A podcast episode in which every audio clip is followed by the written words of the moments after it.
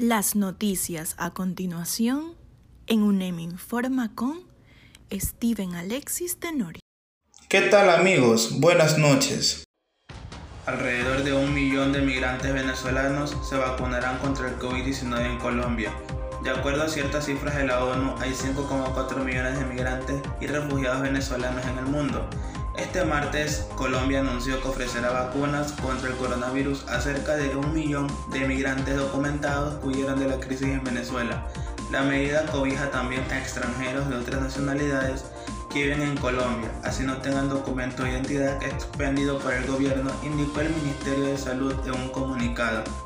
De los 1,7 millones de venezolanos que viven en el país, unos 980.000 están de forma irregular. Con 50 millones de habitantes, Colombia es uno de los países más castigados por la pandemia en América Latina. En proporción, su población es la cuarta nación con más fallecidos por COVID-19, después de Perú, Brasil y Argentina. Las autoridades locales deben censar a todos los indocumentados bajo su jurisdicción y registrar la información en el portal web Mi Vacuna del Ministerio de Salud, que contiene los datos de quienes pueden acceder a la campaña de inmunización.